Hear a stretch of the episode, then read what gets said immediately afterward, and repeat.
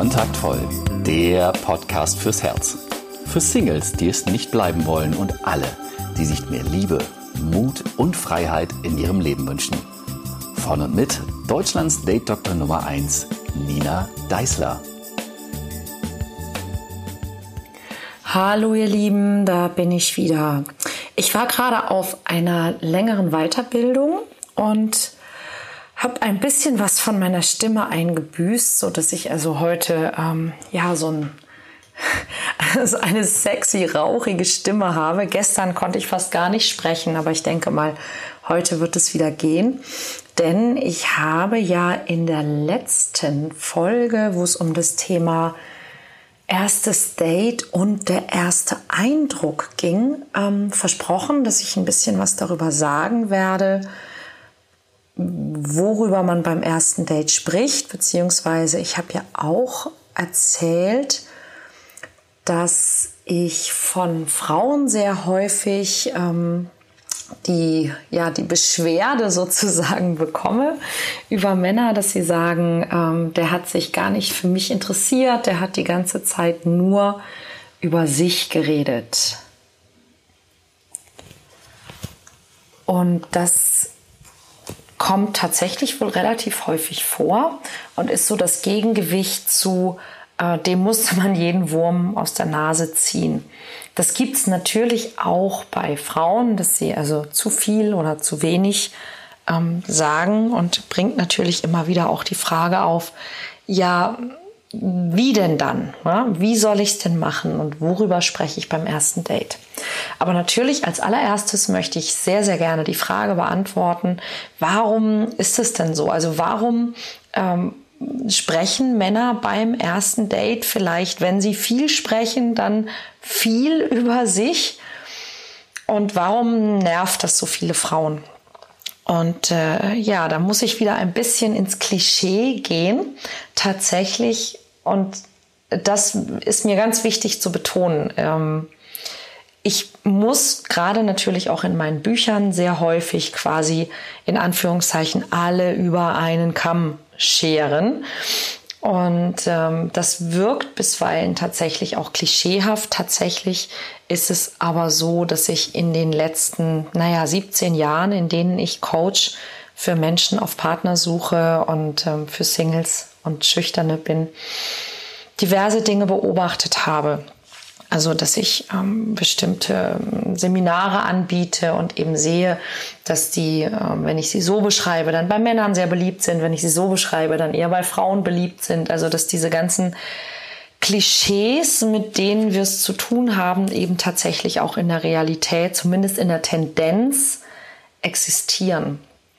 Und dass natürlich es da Dinge gibt, die anders sein sollten, aber solange die noch nicht anders sind, müssen wir einen Weg finden, irgendwie ja, damit klarzukommen und damit umzugehen. Es hat mal jemand über mein Buch, ich glaube, das war Klartext für Männer, und das war ja gar nicht äh, im Sinne von, ja, hier jetzt mal Klartext, sondern einfach von eigentlich ausgehend von den Männern, die sagten, oh, ich wünschte, Frauen würden öfter mal einfach klar sagen, was sie wollen, Klartext mit uns Männern sprechen.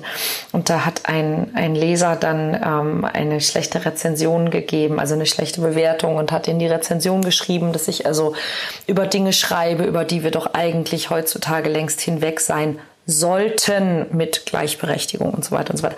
Naja, sind wir aber eben nicht. Und solange wir das nicht sind, müssen wir eben mit den Dingen irgendwie umgehen. Und eines dieser Dinge, mit denen wir umgehen müssen, ist ähm, die, die Art und Weise, wie sehr häufig in männlichen beziehungsweise in weiblichen Strukturen, sage ich jetzt einfach mal, oder männlich geprägten Strukturen Menschen miteinander umgehen. Und da gibt es eine sehr schöne Geschichte, die wirklich so genau passiert ist in einem meiner Seminare. Ähm, ging es eben auch darum, und dann sagte ich, okay, schau, es ist so, dass äh, in, in weiblich geprägten Strukturen Frauen möchten immer sehr gerne beliebt sein. Für sie ist beliebt zu sein sehr, sehr wichtig. In einer typisch ähm, archaisch männlich geprägten Struktur ist es den Männern in der Regel nicht so wichtig, beliebt zu sein, sondern eher respektiert zu werden und auch ähm, unter Männern zum Beispiel so eine so eine Konkurrenz, so eine spielerische Konkurrenz auch zu haben, der Beste in irgendwas sein zu wollen. Und da meldeten sich ähm, viele Männer und sagten, bei ihnen ist es nicht so. Und sehr spannend war, dass ich glaube wirklich ausnahmslos alle Männer, die sich meldeten, die sagten, bei ihnen ist es nicht so. Ähm, sie haben eben nicht diese Tendenz zum Konkurrieren, sie haben nicht diese Tendenz, der Beste sein zu wollen. Sie wollen ähm, beliebt sein. Für sie ist es viel wichtiger, zum Beispiel, dass sie gemocht werden, als dass sie eben respektiert äh, werden oder der Beste in irgendwas sind.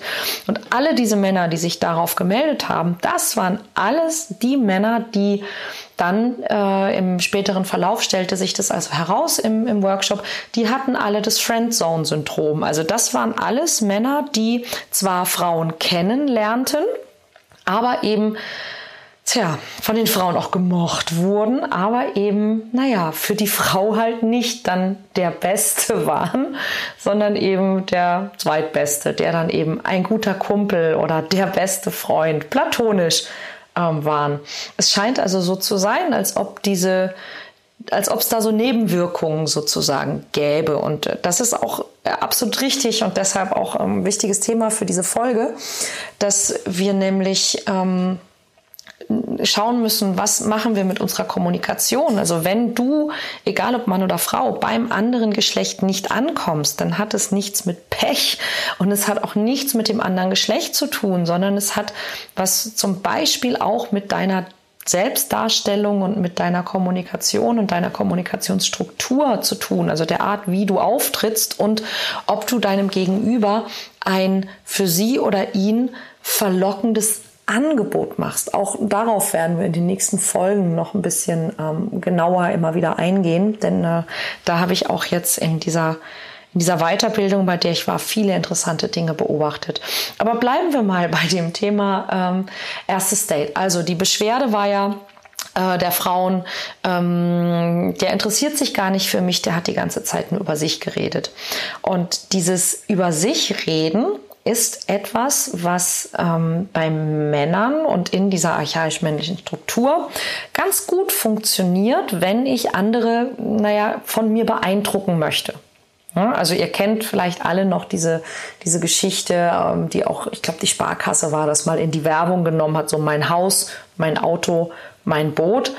Ähm, und das im übertragenen Sinne ähm, machen Männer tatsächlich sehr gerne, nicht oft nicht so ähm, plakativ, vielleicht ein bisschen subtiler, aber eben dieses zeigen, wer man ist und was man hat und was man erreicht hat und was man kann, ähm, um einfach zu zeigen, hey, pass auf, das bin ich, ich bin ja, ich bin ein guter Typ und ähm, so. Jetzt und jetzt wird's spannend. Genau, jetzt komme ich noch einmal zurück auf das Seminar, weil da war das ganz lustig. Da gab es auch einen Mann, der sagte, er macht das so nicht. Und ähm, wenige Minuten später habe ich die Frage gestellt, ähm, was ist es denn, was ihr ganz gut könnt, so beim Kennenlernen von anderen Menschen und was ist es, was ihr nicht könnt? Und es saß ein Mann da und sagte, was er ähm, nicht kann, ist auf jemanden zuzugehen, also auf eine Frau zuzugehen, die er gut findet und diese Frau einfach anzusprechen. Ähm, er sagt, er kann, er kann leichter vor 50 oder 100 Leuten einen Vortrag halten, als auf einen einzelnen Menschen zuzugehen und mit dem ein Gespräch führen. Der Mann, der neben ihm saß, der nicht konkurrierte und der also nicht dieses Symptom vom ähm, männlich-archaischen ähm, Kompetieren, äh, also in den Wettbewerb gehen hat, der jaulte auf, als der andere das sagt und sagte, ha, ich könnte leichter einen Vortrag vor 5000 Leuten halten, als auf eine Frau zuzugehen. Und ich schaue ihn an und ich sage, mhm. und du hast dieses mit dem männlichen Konkurrieren und sich gegenseitig auch übertreffen wollen nicht, stimmt's? Und der ganze Kurs lachte und er musste wirklich darüber nachdenken, warum jetzt alle lachen.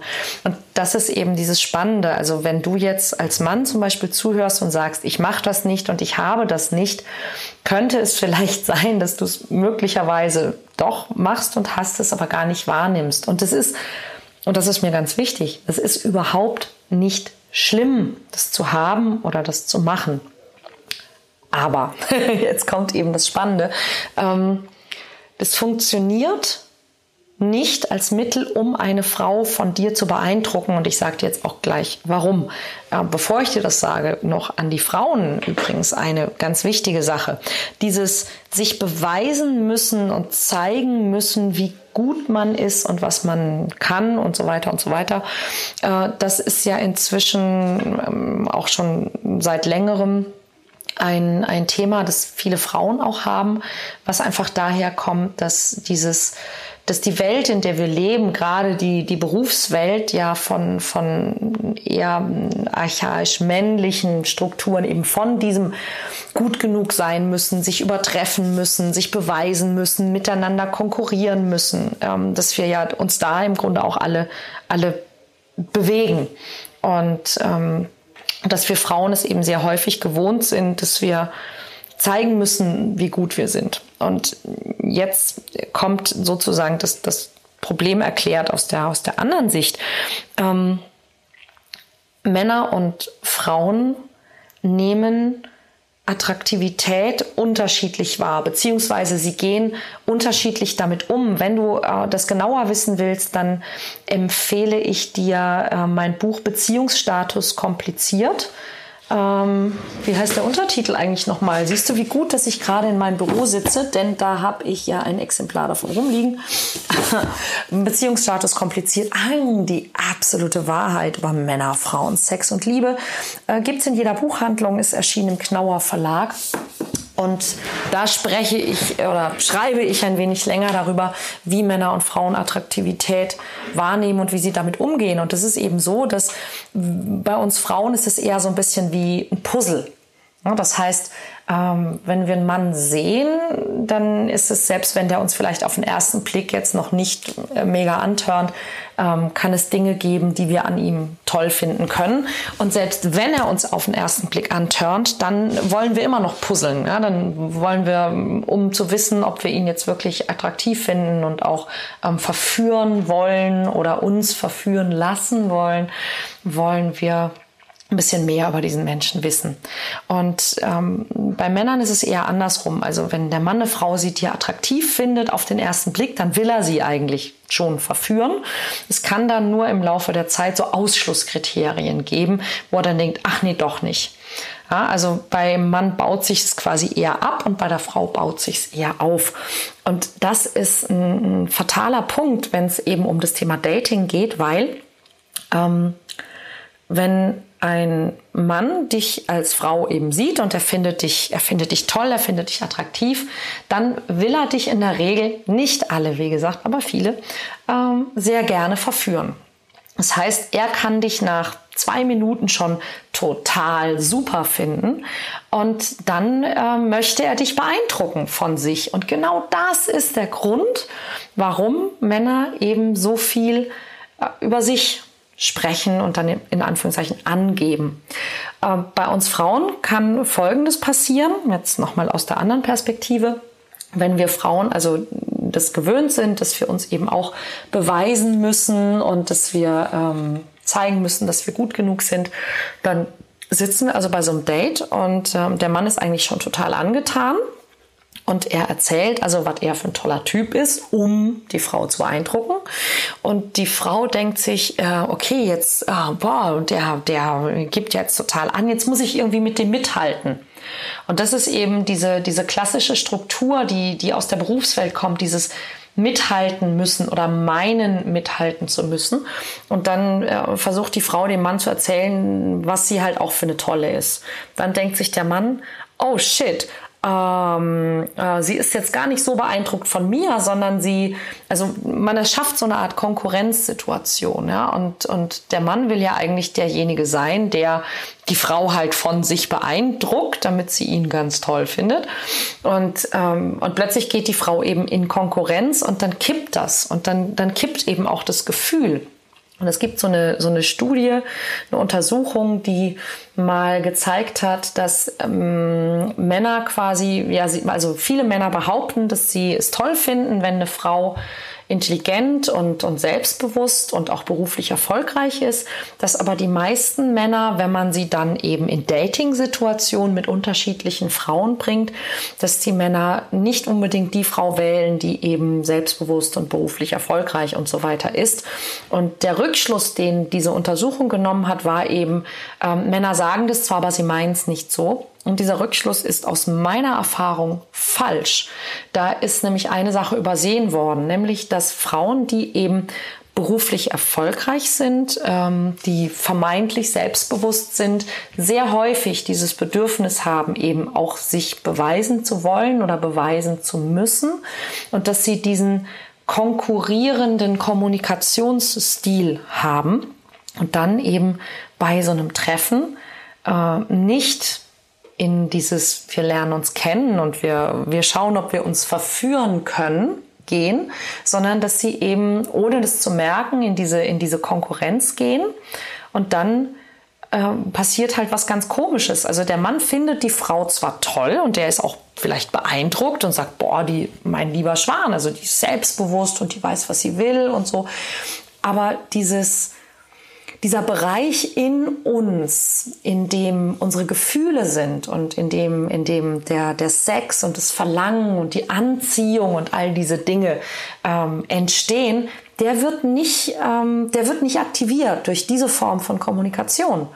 Und das ist einer der Gründe, warum wir dann eben, wenn du als Frau, also sehr häufig dieses, ah, ich, ich, ich muss dir jetzt zeigen, dass ich auch toll bin, ähm, dass die Männer dich toll finden, aber sie, sie verlieben sich nicht, weil eben zu dem Verlieben gehört eben diese Anziehung und, und dieses, dieses Flirtige und dieses Sexuelle. Und das taucht dann eben nicht auf. Und wenn du eben als Mann denkst, du musst die Frau halt beeindrucken, äh, musst dir sagen, was du für ein toller Typ bist, dann ähm, kann es sehr schnell eben dazu führen, dass sie entweder denkt, sie muss dir jetzt auch beweisen, dass sie toll ist, oder dass sie eben sich, also dass sie sich langweilt, ja, dass sie da sitzt und denkt, pff, der redet nur über sich und der interessiert sich gar nicht für mich. Denn das ist es, worum es am Ende nämlich geht, dass wir ja jemanden wollen, der sich auch für uns interessiert und ähm, die weit, also die, die Variante Interesse, die viele Männer kennen, ist, dass sie dann eben gute Zuhörer sind. Ja, das ist dann diese andere, dieses ich, ich will beliebt sein und ich weiß, wie ich mich beliebt mache. Ja, dieses oh ja, das kenne ich. Oh ja, das verstehe ich. Oh, ja, also wie, wie Freundinnen quasi miteinander sprechen. Und das ist das direkte Gleis in die Friendzone. Ja, denn da gibst du dann so den, den Therapeuten. Ähm, und die wenigsten Frauen träumen tatsächlich davon, mit ihrem Therapeuten zu schlafen. Ja, ähm, das ist also, was du auch nicht willst. Mit anderen Worten, schalten Sie auch nächste Woche wieder ein, wenn Sie Date Dr. Nina sagen hören. Zeit für den Kontaktvoll Podcast, denn dann erzähle ich dir, worüber du bei einem ersten Date tatsächlich sprechen solltest und wie und warum, damit aus dem ersten Date auch ein zweites Date wird. Und wer weiß, vielleicht noch mehr. Also, bis nächste Woche. Ciao.